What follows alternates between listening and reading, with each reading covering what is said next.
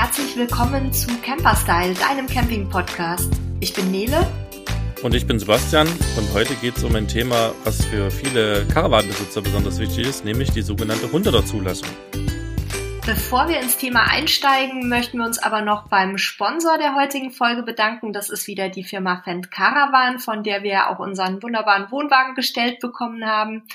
Das Traditionsunternehmen Fendt Caravan aus dem bayerischen Mertingen stellt qualitativ hochwertige, langlebige Premium-Wohnwagen in unterschiedlichsten Formen und Ausstattungsvarianten her. Von kompakten, wendigen Reisekaravans, wie wir ihn haben, bis zu doppelachsigen Familiengefährten oder zu komfortablen Luxuswohnwagen mit allem denkbaren Komfort. Na, da passt der Sponsor ja wirklich perfekt zum heutigen Thema. Und ähm, ich nehme mal an, dass euer Wohnwagen auch eine 100er Zulassung hat. Ähm, aber vielleicht erklärst du erstmal unseren Hörern, was das überhaupt ist.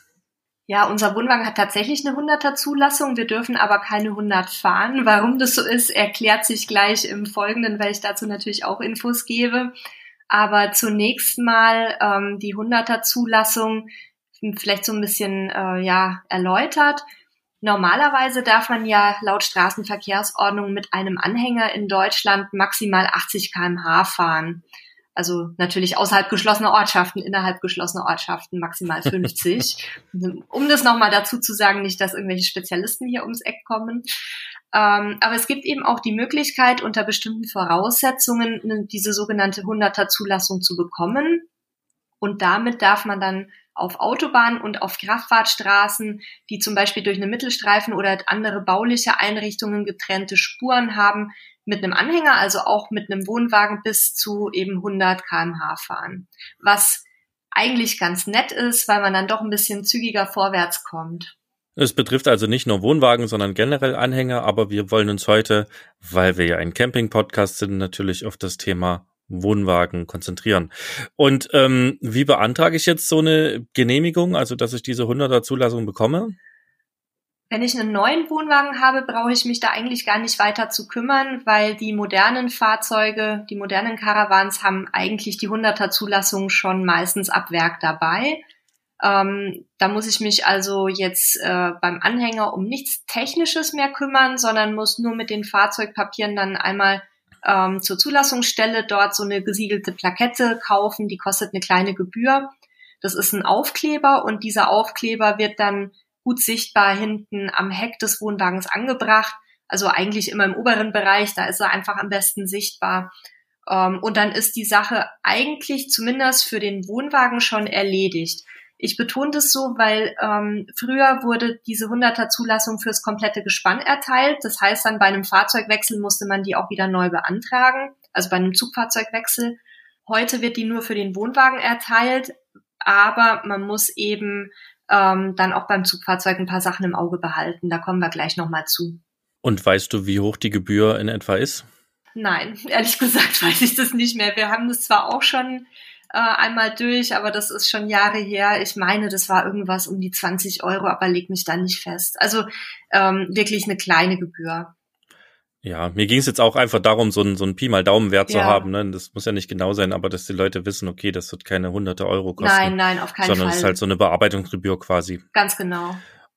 Okay, und wenn ich jetzt äh, keinen neuen Wohnwagen habe, sondern mir einen gebrauchten kaufen möchte oder gekauft habe oder auch habe, ähm, welche Voraussetzungen muss denn erstmal der Wohnwagen erfüllen? Also der Wohnwagen muss als erstes mal eine Auflaufbremse besitzen. Das dürfte eigentlich auch bei mehr oder weniger allen Wohnwagen der Fall sein, aber das ist eben eine der Voraussetzungen.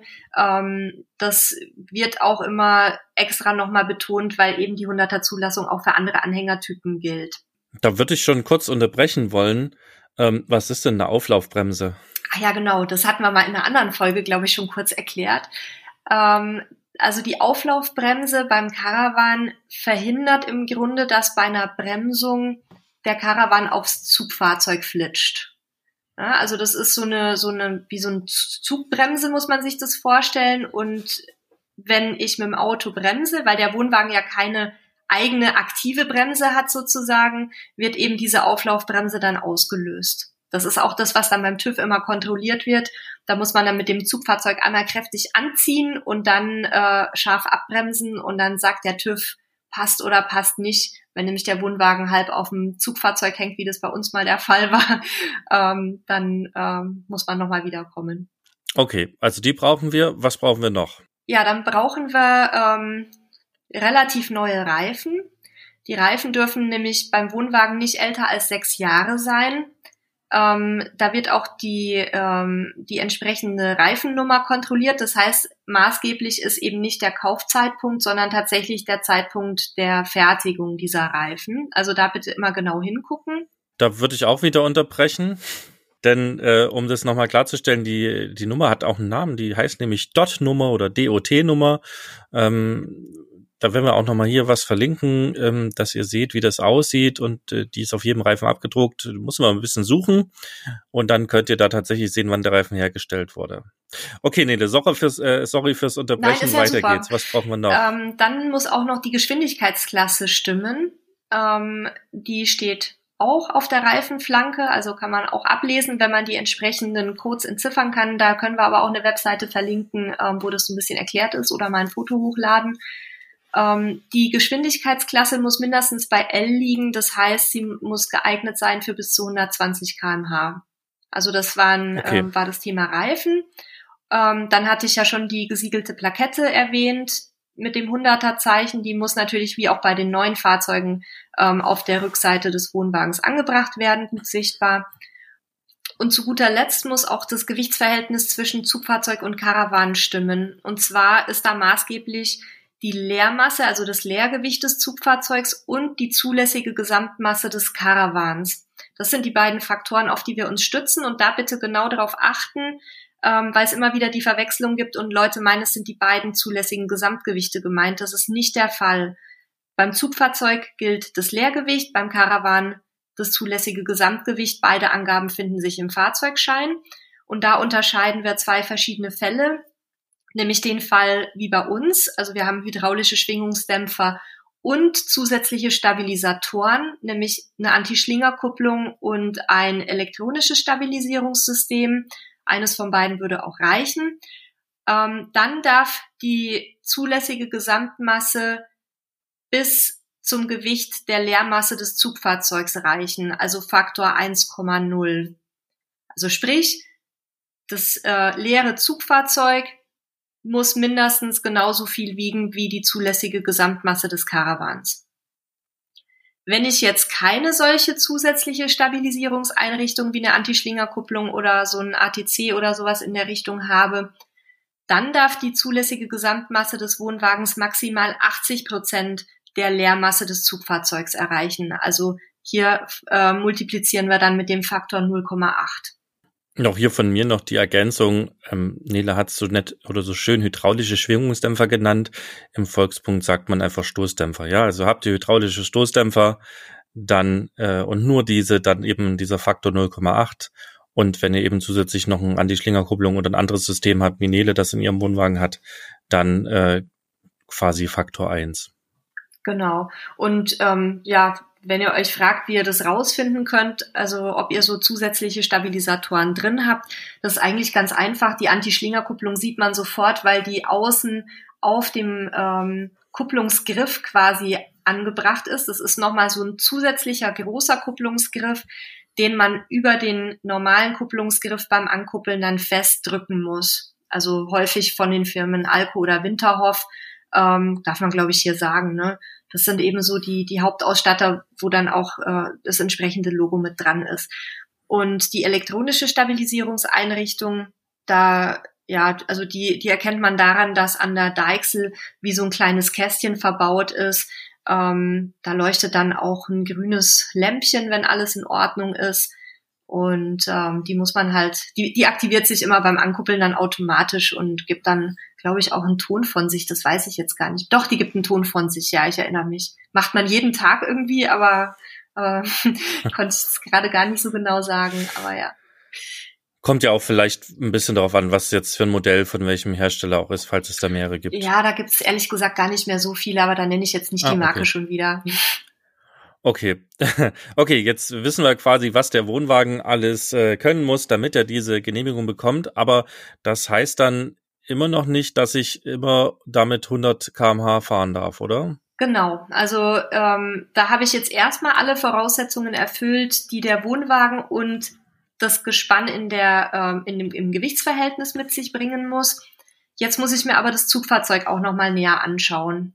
Ähm, das Wichtige ist nämlich, dass die Verantwortung dafür, dass man wirklich dann mit 100 unterwegs sein darf, die liegt ganz alleine beim äh, Fahrzeughalter beziehungsweise Fahrzeugführer. Das heißt, wenn ich jetzt ähm, also ich kann mich dann nicht drauf stützen und kann sagen, ja, aber guck mal, hier ist ja eine 100er Plakette am Wohnwagen, ich darf ja, sondern ich muss sicherstellen, dass alle Bestandteile dieser Bedingungen erfüllt sind.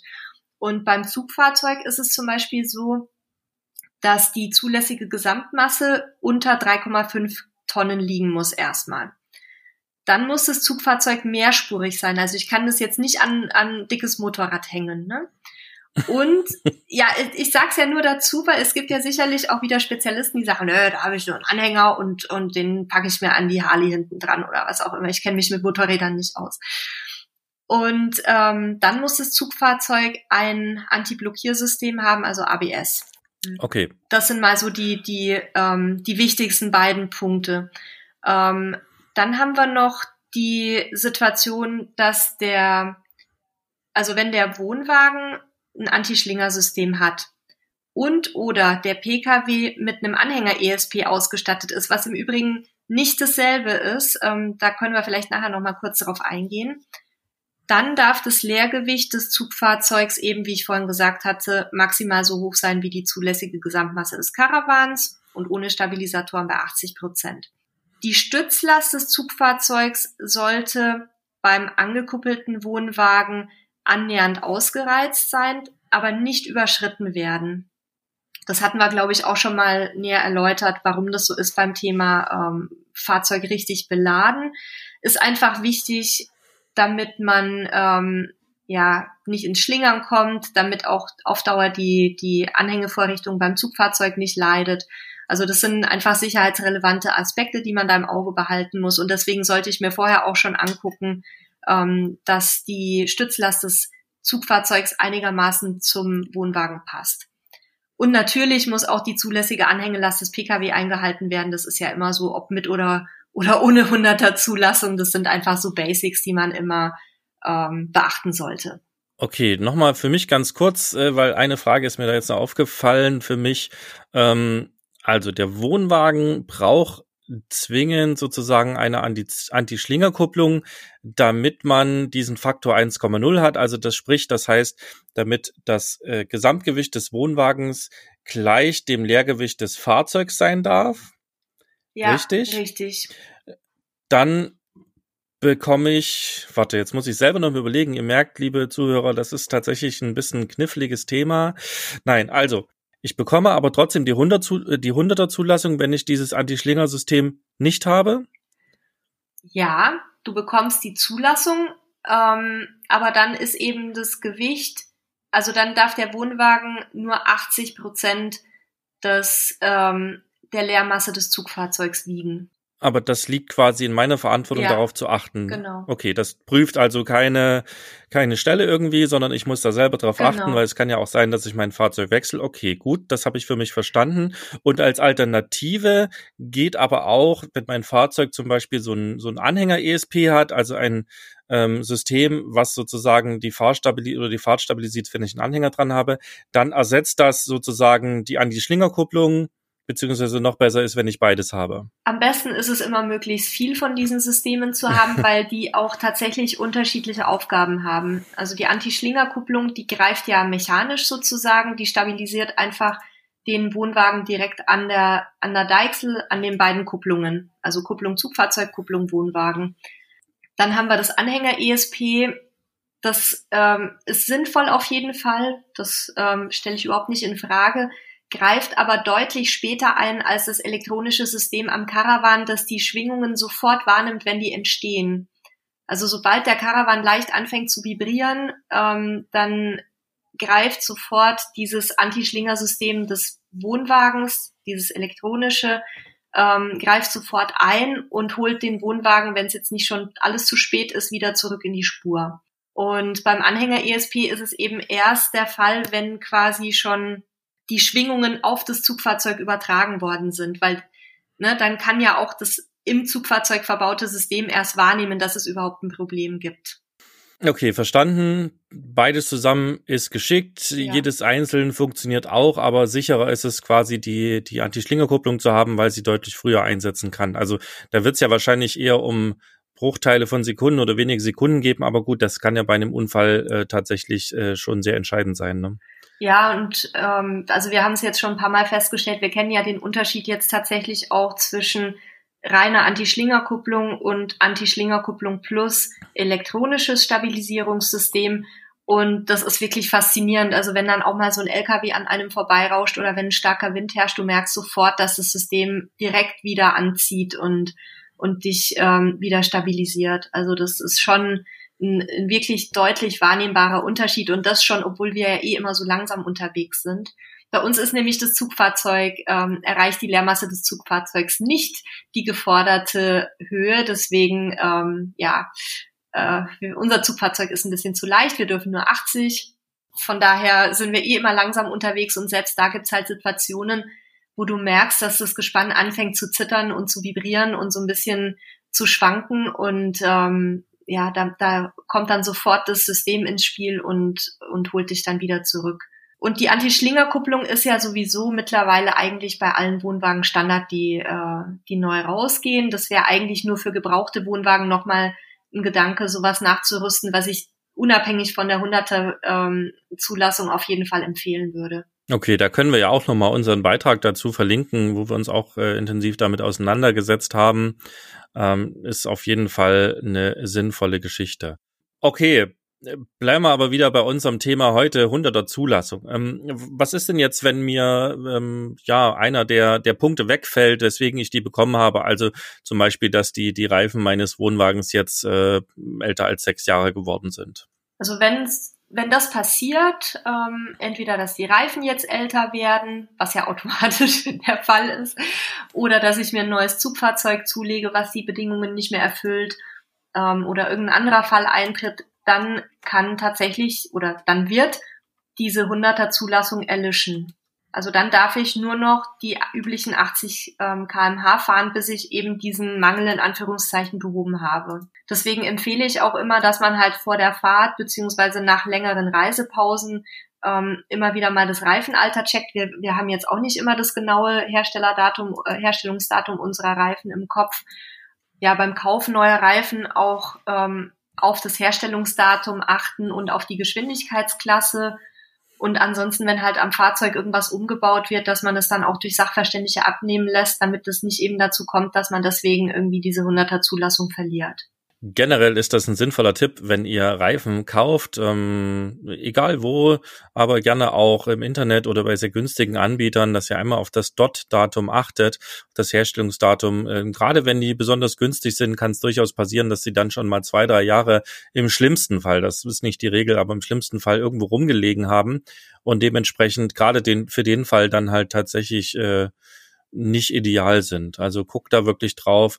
Ähm, bei einigen Online-Reifenhändlern habe ich auch schon gesehen, wird das Dot-Datum mit angegeben, also wird dann angegeben Herstellungsdatum ähm, und dann sehe ich wirklich 2020, 2019, 2018 und sehe halt auch, ähm, wie die Preise entsprechend fallen. Also das vielleicht nochmal so als, als Tipp, wenn ihr Reifen kaufen wollt. Ja, wichtiger Hinweis.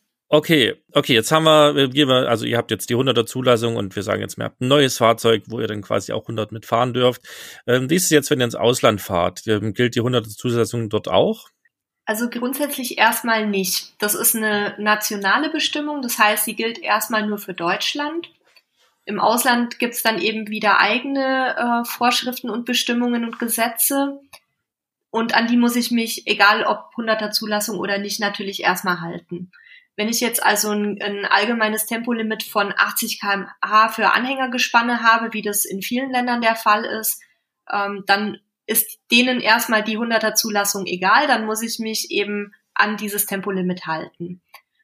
Auf der anderen Seite haben wir dann halt Länder wie Frankreich, in denen man mit Anhänger bis zu 130 kmh fahren darf, was ich persönlich ehrlich gesagt ziemlich ähm, gewagt finde, um es mal vorsichtig zu sagen, wenn man mal sieht, wie schon bei 110 so ein wirklich gut beladenes Gespann zu zittern anfängt. Aber ich sag mal so, ihr dürftet dann auch mit 130 kmh grundsätzlich fahren. Also in Frankreich würdet ihr dafür nicht bestraft werden. Aber es ist trotzdem nicht empfehlenswert, weil zum einen ähm, haben wir ja schon gehört, irgendwie ungünstig beladene Wohnwagen oder ähm, ich sage jetzt mal eine schlecht ausgereizte Stützlast oder was auch immer kann halt einfach ab einem gewissen Tempo, teilweise schon ab 80 oder bis 100 dazu führen, dass so ein Fahrzeug zu schlingern anfängt.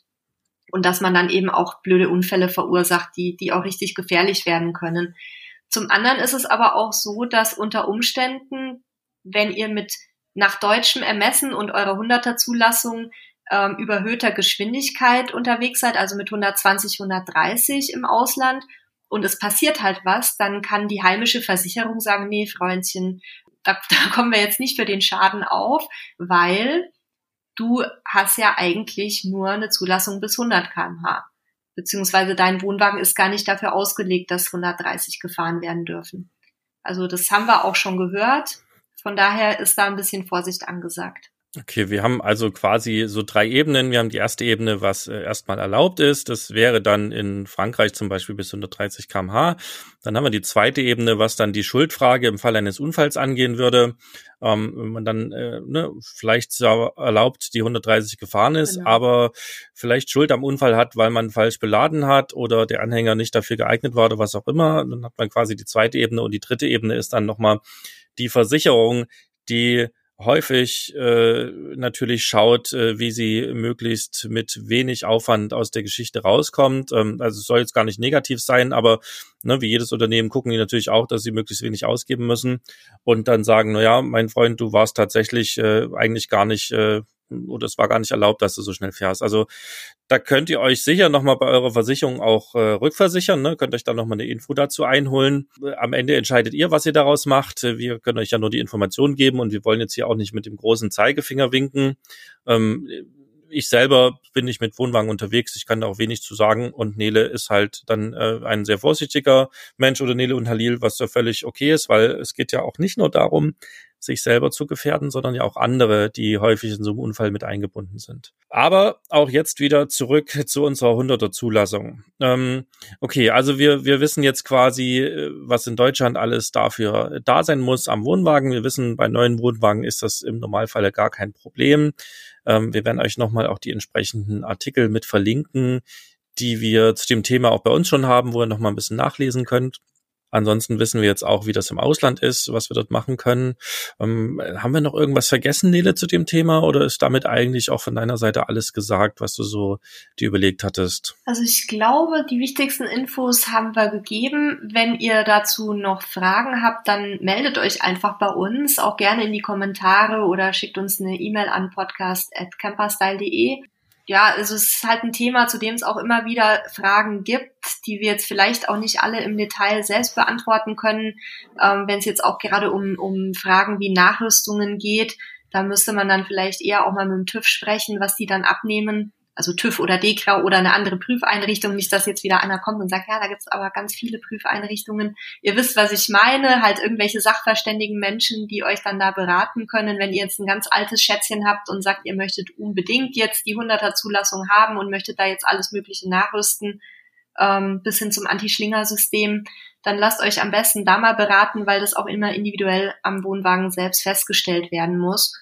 Und ja, ansonsten, ich möchte schon noch mal so ein bisschen mit so einem ganz kleinen halben erhobenen Zeigefinger dafür plädieren, ähm, dass wir vielleicht alle so auch den den Druck und die Beschleunigung ein bisschen aus den Reisen rausnehmen und und wirklich gucken, lieber mal mit 10 kmh weniger unterwegs zu sein. Wir können es aus eigener Erfahrung jetzt wirklich berichten, die die Unterschiede in der Ankunftszeit sind nicht so riesig und von daher seht einfach auch so ein bisschen den den schon die Reise selber als als Start des Urlaubs und genießt es auch und dann kommt er auch entspannter am, am Zielort an.